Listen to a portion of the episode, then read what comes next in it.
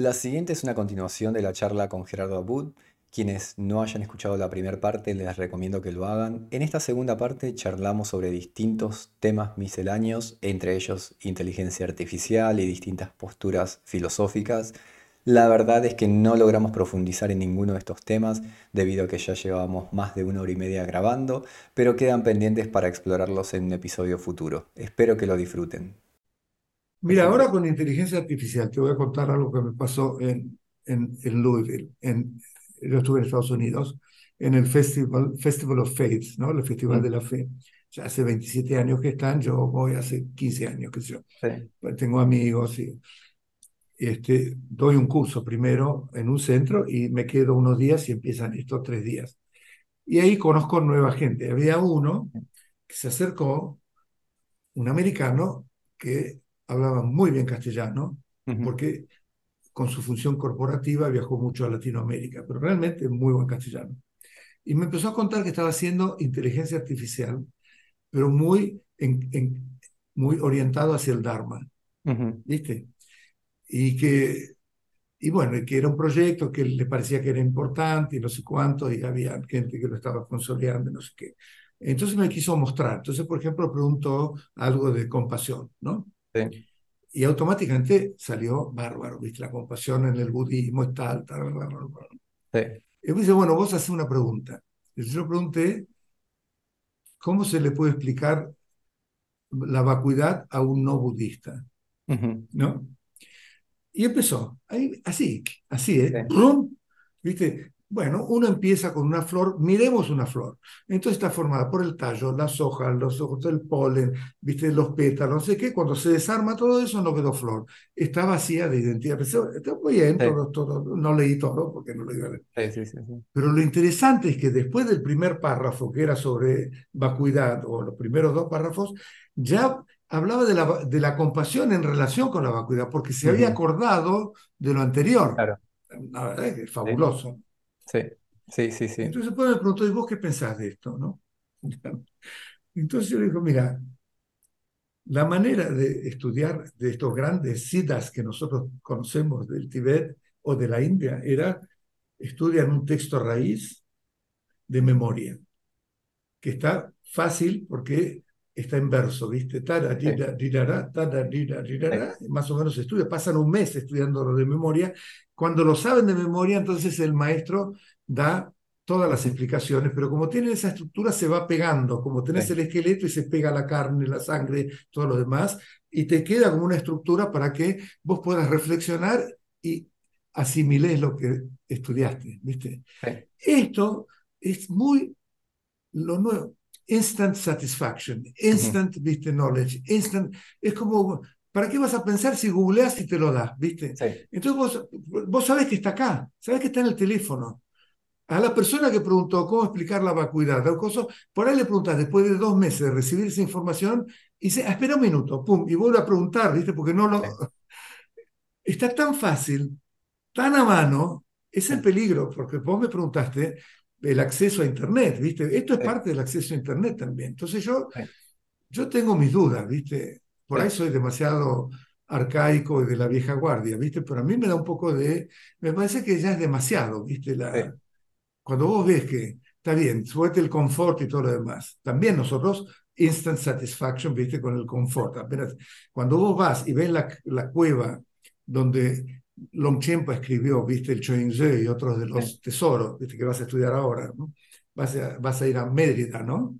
sí, ¿A Mérida vas? Sí. sí. Y da el Choying no todos los siete, Sí. va el, de, el No, del da los siete. No, Los ¿cómo dan siete. los siete? Los, Eh, ¿Todos los son, siete? son 10 días, desde las 8 de la mañana hasta la tarde.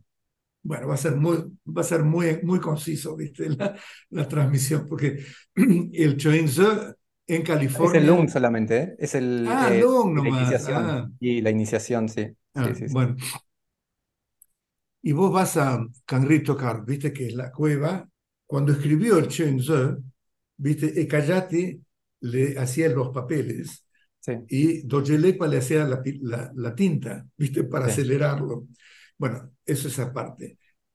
Y ahí, 40 grados bajo cero de frío, tenía una bolsa, una bolsa tipo de arpillera, eso era lo único.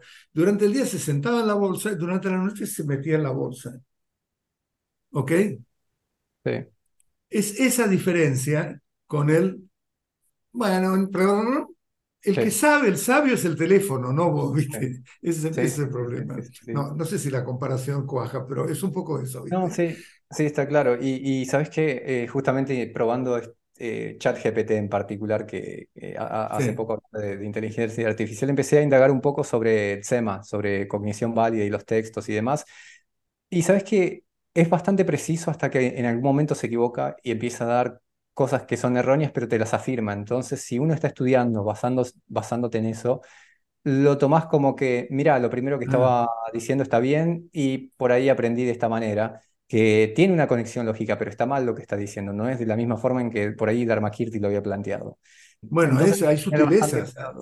Claro, por ahí hay que darle tiempo. Sí. recién, ¿cuánto tiene el, el, chat GPT? Es, muy, es, muy, es, muy, reciente, un año, dos años, ¿viste? Pero se va perfeccionando de una manera increíble, ¿no? De la misma manera que el tema de traducción, hace poco probé otro sistema que están entrenando modelos de inteligencia artificial para traducir de tibetano.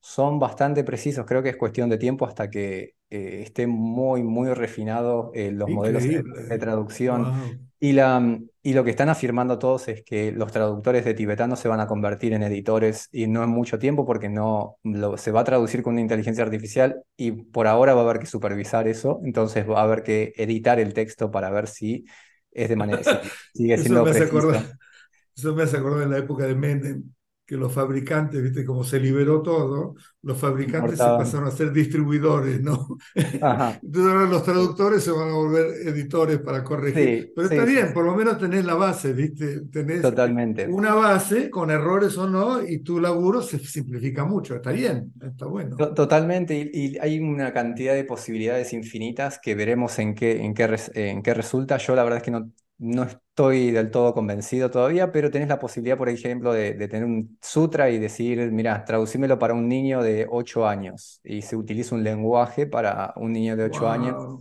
hay, hay un montón de variantes que, que están surgiendo. Esto se, se, comentó hace poco en una mm, convención de traductores de tibetano y estaban todos muy enojados con el presentador que justamente está trabajando también en, inteligencia artificial, porque dicen, ¿y qué? Después de tantos años estudiando tibetano para que una máquina venga y nos reemplace, pero es la, naturaleza de las cosas, no se puede parar, este, sobre todo el avance de tecnología. Bueno, pero todos los años de estudiar tibetano te van a servir para corregir la inteligencia artificial. Es necesario. A una máquina. Sí, sí, alguien, alguien tiene que convalidar lo que se está diciendo. Como decís vos, hay mucha sutileza. También en SEMA, ¿viste? Hay sutileza, ¿viste? De que un enfoque un poquito distinto y ya caes en un extremo, qué sé yo, ¿no? Eh, cuando estás hablando. Y con el budismo, el budismo no es nihilista, pero simpatiza bastante, ¿viste? Digamos, si tenemos que definir hacia dónde se inclina, sabiendo que no es nihilista, vos y yo sabemos que no es nihilista, si vos no sabés lo que dice, entonces, viste, muchas veces, por ejemplo, Milarepa dice, mind doesn't exist, ¿no? Entonces, pero claro, le estaba diciendo eso para romperle el esquema a alguien que se aferraba mucho a que la mente existe en el contexto. Pero claro, él no quiso decir que no existe a nivel filosófico, eh, viste, la, el, tetralema y todo ese tipo de cosas, ¿viste? Pero si uno lo toma así, ah, Milarepa dijo que la mente no existe, es inexistente, ¿viste? Y ahora, todo el sabor, para mí, todo el sabor, ¿viste? De la filosofía budista está más sintonizado con nothingness que con, ¿viste? Permanencia y todo lo demás, con materialismo, ¿no? Sí, sí, bueno, sí. de hecho, y de hecho, viste, el Sampa eh, llega hasta que la mente existe, ¿no? ¿O no? Rangri, viste, el Sampa afirma eso. Y, un paso más allá también, Shenton, que si uno es la primer contacto. Entonces, con... que le pregunté ahora estaba con, estaba con Tuten Jimpa, fue un invitado en Louisville representando al budismo y yo vivía en la misma casa o bueno, en una casa en el mismo compound, ¿no? O sea que estuvimos charlando mucho con dos, bueno, eh, Ausley, viste, mi amigo, y que es el host, y otra, otra gente, dos personas más. Este, y bueno, yo en un momento que se fue la gente, le digo, quiero preguntarte algo doctrinal, le digo. Mm. En Shenton, realmente se afirma que las cualidades, yo entiendo, ¿viste? existen así. Sí. Existe, eh, hay un Shenton que existe. Oh, ¿cómo es? Y me dijo, bueno, la rama que viene de. Ay, ahora me. ¿Yonampa? De- de- Es que no. es, es, Yonampa. Los Yonampas, dice, sí, la rama de Yonampa sí, viste, Sí. Son los más extremos. exacto.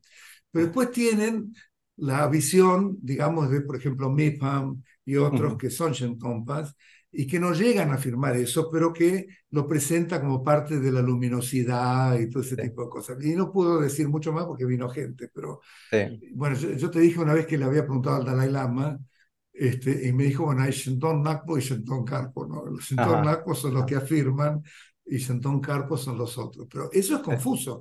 Es confuso. Realmente, realmente, yo a veces pienso, Rangyupa, ¿viste? ¿Ok? Sí. Tenjurpa y Rangyupa, es decir, la Svatántrica y el otro que es. Prasangika. Ujú. Prasangika es Tenjurpa y Rangyupa sería Svatántrica. Para, los Kayunigma dicen que un fenómeno es Tongpa, que es vacío de esencia.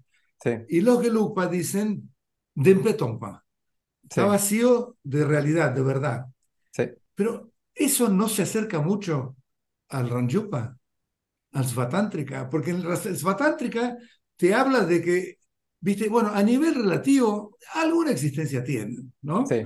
A nivel absoluto es la vacuidad. La diferencia con el otro, Buda Palita y todos los demás, es en el absoluto, en el relativo, porque en el relativo también, viste, es como Nagarjuna ni siquiera te afirma el relativo, nada existe, olvídate, nada existe, viste, Eh, no, eh, Sí, sí, sí, sí. Que es más fácil de por- seguir pero por un lado. Por un lado es, es, es más simple de... eh, el otro es más, no, pero el otro es más fa- el otro es más accesible para nosotros. Es decir, bueno, por lo menos el relativo tiene alguna existencia, ¿viste? El otro es mucho más profundo, me parece, ¿no? Filosóficamente Pero para mí Nagarjuna es más simple, porque te, ya te está diciendo, y lo otro tenés que encontrarle la vuelta lógica de cómo existe. Y ese es el problema, explicarlo cómo existe. Claro, exacto. Pero, bueno, pero en el Rangyupa lo, lo usan no como un, una presentación final, sino como un stepping stone que te lleva Sí, final.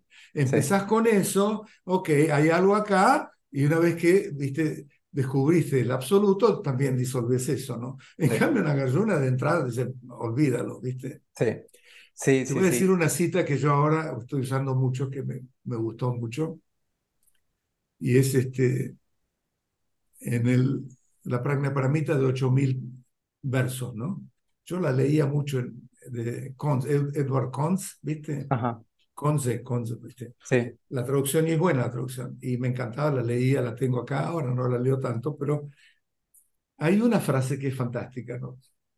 Que Buda le dice a Subhuti, ¿viste? Subhuti era su discípulo, sí. Arhat, pero era Bodhisattva, pero era el más inteligente, porque también en el Vajracharya habla, Buda habla una, una hora, y después le ujú, pregunta a Subhuti, dime Subhuti, en esta última hora, ¿hubo alguna enseñanza que se dio? ¿Hubo algún Buda que dio una enseñanza? No, Lord, no ujú, Buddha, and no ujú. teaching was happening at this hour. Totalmente, totalmente, viste, Genial. prasanguica, ¿no? Entonces, este, y esta frase a mí me encanta.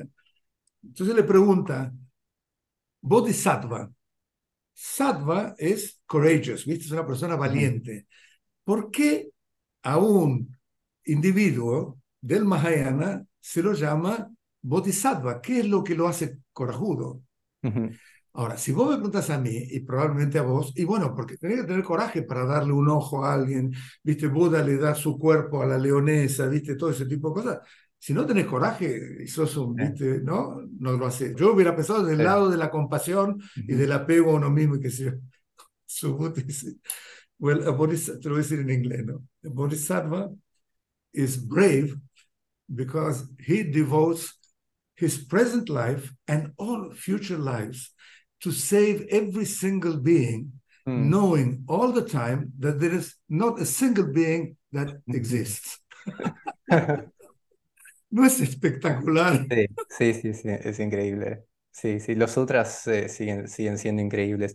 Eh, un solo punto acerca de lo que estabas comentando antes. Hay un libro de, mm, de Mipam que se llama eh, Beacon of Certainty, capaz que lo, lo- lo leíste. Está ¿Cómo traducido por eh, Beacon of Certainty, como la antorcha de la certeza. Ah, Y en Beacon of Certainty. sí. hay, Creo que lo tiene Eric. Eric, ¿no? Eric lo Eh. John Petit lo tradujo, que fue un gran trabajo de traducir eso. Es tipo también eh, Julen, eh, es tipo preguntas que hace Mipam. Eh, supuestamente lo escribió cuando tenía creo que 7 8 años. Y la primera pregunta es eh, si el punto de vista correcto es Ranton o Shenton. Y empieza a describir todos los problemas con, con el punto de vista justamente ese que comentás de, de Gelugpa, de cómo ven ellos el punto de vista. Dempetompa. Sí, es que, eso que- sí. que justamente lo que refuta Son Kappa es el, el, el clinging, como el attachment a la Exacto, cosa, no la cosa en, en- en sí misma. exacto. Y eso lleva un montón de problemas lógicos. Sí, Bueno, Dempetompa es eso. Es decir, sí, está vacío de reificación, sí, pero hay algo ahí, ¿no? Y eso no, eso no te suena mucho más a, a, a- a que a, a Prasangika. Sí, pero yo lo aprendí una vez que, estudié el razonamiento lógico detrás, mm, lo tengo tan presente que digo, eso es un error. Para mí, verlo de esa manera, co- como lo plantea Son Capa, eh, hay un gran problema de apego ahí, porque al final de cuentas, para resumirte toda la discusión, dicen, eh, para una persona normal como yo, un practicante, nada, muy, muy básico, ¿cuál es la distinción entre eh, refutar el apego al objeto y el objeto en sí? Yo no la veo. Y, y justamente la, una de las de los argumentos es que tenés que ser un practicante muy avanzado para poder eh, ver eso en tu práctica, de, de ver la diferencia entre el, el, el apego al objeto y, y Pero el más, que en la, yo diría el apego a que el objeto es real, la reificación del objeto. Sí, la experiencia. la- Sí, el Denzin, Denzin es el problema. sí, sí, Denzin, es decir, que vos ves el objeto pero lo ves como real. Sí, Ese, ese, ese, entonces cuando dice Dempe Tompa, Dempa quiere decir, Dempa, real, verdad, es quiere decir Denzin, ¿viste? sí, Es la reificación. Entonces está vacío de reificación, pero sí, algo hay. Te deja sí, ahí picando como que algo hay, ¿viste? sí. En cambio, es- viste, Nagarjuna, viste, dice, sí, yo, a mí nadie me puede, no sé si Buda lo dijo, Nagarjuna, nadie me puede decir nada porque yo no afirmo nada, viste, sí. no. Sí, sí, sí, totalmente. Y, y Son Capa, de- en la categoría de todos los maestros, se lo clasifica dentro de los realistas. Él quiere establecer que hay Ah, sí, Sí, sí, sí, es, es el extremo en- del punto de vista de, de los realistas. Y Mipam dice que los. ¿Sabes que si lo lees en tibetano, él habla de Gedempas, no habla de Son Capa. No lo quiere criticar a Son Capa directamente, ah, dice, tampoco dice que Lukpas, dice Gedempa, que im- Genden, cuando te sí, y cuando te describe el- lo que están llamando es, es básicamente el punto de vista Gelug, y él, y él, Tsongkhapa. y él dice, Son Capa no lo, no lo entendió mal, lo entendieron mal los, los discípulos. Lo que Son Capa está describiendo es la realidad convencional. Y de esa manera lo puedes escribir de cualquier manera, total, va, vas a caer en un error Ah, ah, Pero último, él es no hay, no hay nada establecido. Pero los discípulos, eh, Dharma Rinchen y los demás discípulos de, de Tsongkhapa lo entendieron mal. Pero es fascinante, para mí el tema es fascinante porque realmente empezás a ver los aspectos más sutiles de al final, estoy meditando, voy a encontrar algo o no, o al final hay algo del objeto real o no. Es, es muy interesante la manera en, lo cual, en la cual Mipan lo presenta. Mipam es bárbaro. Sí, yo tengo poco contacto con Mipam, pero fue un revolucionario Sí, espectacular. Fue el que renovó, porque vos sabés que durante mucho tiempo el gobierno impuso en todos los Shendras el punto de vista de Tsongkhapa. sí, Y sí, después de el Rime, viste, ahí empezó a recuperar los puntos de vista originales de sí, Enigma y de Cayo y demás. ¿no? Eso está sí, muy bien explicado por Woolstan en uno de los libros. sí, No tenía idea. Yo sabía que había habido algo, pero no sabía en qué consistía. Claro. Y él, lo, él me lo aclaró, ¿viste? Hay otro libro que se llama Visions of Unity, que explican toda la parte política, increíble el detalle de, de lo que estaba, Ah, de lo que sí. estaba pasando en Ah, su momento, hasta que apareció Jackie Chokden y se opuso al gobierno tibetano y dijo, no puede ser que sigamos en, en Yedra Sakyas, que sigamos estudiando Gelugpa. ah. Eh, es- sí, es muy, muy interesante. ¿Cómo se llama este gran Sakyapa? Había un Gorampa, gran, ese Gorampa, sí.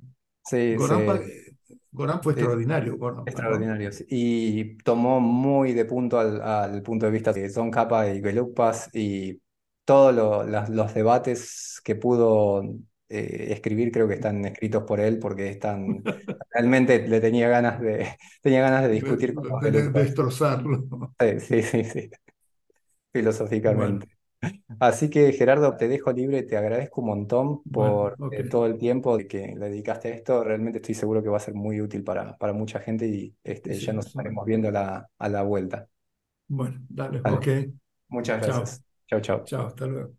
Gracias por quedarte hasta el final del episodio. Si te gusta el contenido relacionado con el budismo, te sugiero que te suscribas en buscandocerteza.com a la lista de correo y la próxima vez que esté publicando un ensayo, una traducción o un episodio del podcast, te voy a estar notificando por email. Ahora sí, hasta la próxima.